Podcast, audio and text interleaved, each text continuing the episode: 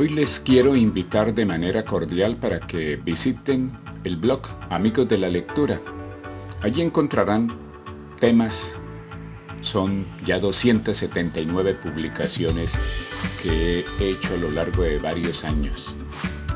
Una de ellas, todos tenemos problemas, es la que quiero compartir con ustedes en este hermoso día que comenzamos.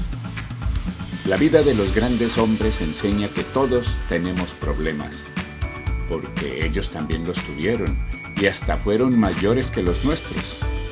Si desea comprobarlo, revise las biografías de Sócrates, Simón Bolívar, Franklin Delano Roosevelt, Helen Keller, Winston Churchill, Albert Einstein, Thomas Alva Edison, Albert Schweitzer, Ludwig van Beethoven, Mahatma Gandhi, Marco Fidel Suárez, y se dará cuenta que tenían limitaciones como ceguera, sordera, parálisis, sus hogares se habían roto, padecían pobreza extrema o tuvieron que soportar situaciones tensas y perturbadoras. Uno se puede preguntar, y es bueno hacerlo, ¿por qué ellos superaron sus problemas y triunfaron? Y es mejor analizar la pregunta. ¿Cómo lo hicieron? Pero seguramente llegaremos a la conclusión de que cada problema exige una solución particular. Por eso me concentraré en responder la primera pregunta, donde solamente hay una respuesta. Porque no buscaron excusas que los precipitaran en el fracaso. Aceptaron sus limitaciones y se enfrentaron al mundo casi sin reparar en ellas. No levantaron montañas de obstáculos sobre sus limitaciones y ante las circunstancias particulares de sus vidas tomaron el camino de la voluntad férrea y trabajo tenaz que conduce a mejores niveles de vida. En cambio, muchos de nosotros tenemos un problema y lo transformamos en algo tan grande que su presencia nos asusta y doblega. Si fuéramos más objetivos comprobaríamos que todo problema, si lo aceptamos, tiene una solución. Además, ellos prueban nuestra inteligencia y si los vencemos, nos llevan a nuevos triunfos. Existe un vicio mayor que consiste en echarle la culpa a otro de nuestras dificultades. También tenemos que dejar la manía de buscar quién nos solucione nuestros obstáculos y prepararnos a saltar llenos de valor sobre ellos para examinarlos y hallarles por cuenta propia la solución acertada. Lo anterior es tan cierto que el vulgo suele decir que el único problema que no podemos vencer es la muerte. Y eso porque no tenemos esperanza en una vida trascendente.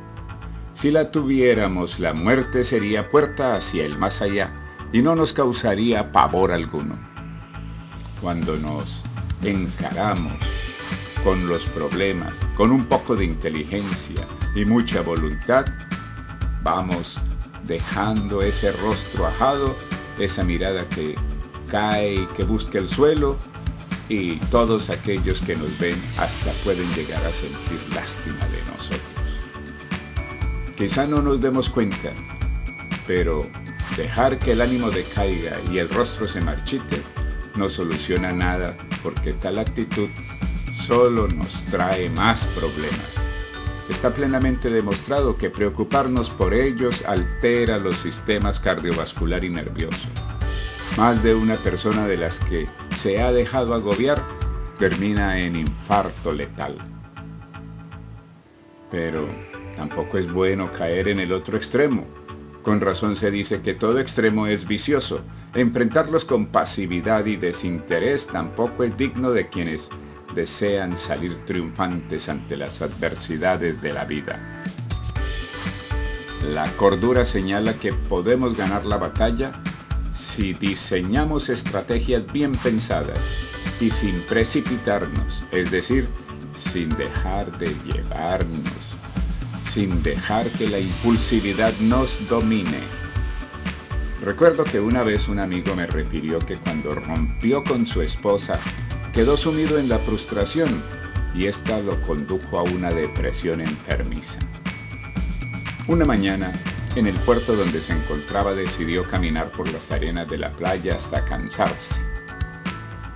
Andando, llegué a unas rocas donde se habían depositado gran cantidad de moluscos. Me senté en una de ellas y cerré los ojos. Sentí cómo las olas comenzaron a alebrestarse. Más adelante noté la presencia de alguien que me observaba. Me di la vuelta y vi a un anciano sentado en las escaleras que se encontraban a mis espaldas. Le ignoré y cerré los ojos de nuevo. Minutos más tarde el anciano me empujó fuera de la roca. Le pregunté por qué hacía eso, mas no me respondió. Cerré los ojos de nuevo y minutos más tarde ocurrió lo mismo. Esta vez reaccioné con ira, le empujé y se golpeó. Con lágrimas en los ojos me señaló que era mudo. Me mostró la piedra donde había estado apoyado minutos antes y observé que una serpiente herida estaba soltando su veneno. Atónito miré al anciano que sacó un papel de su bolsillo y escribió, no actúes sin pensar, piensa para actuar, si no quieres que el arrepentimiento te dañe la vida. Espero esta reflexión les oriente este día y que el sol les dé más calor. Con un poco de calidez, usted y su familia vivirán mejor.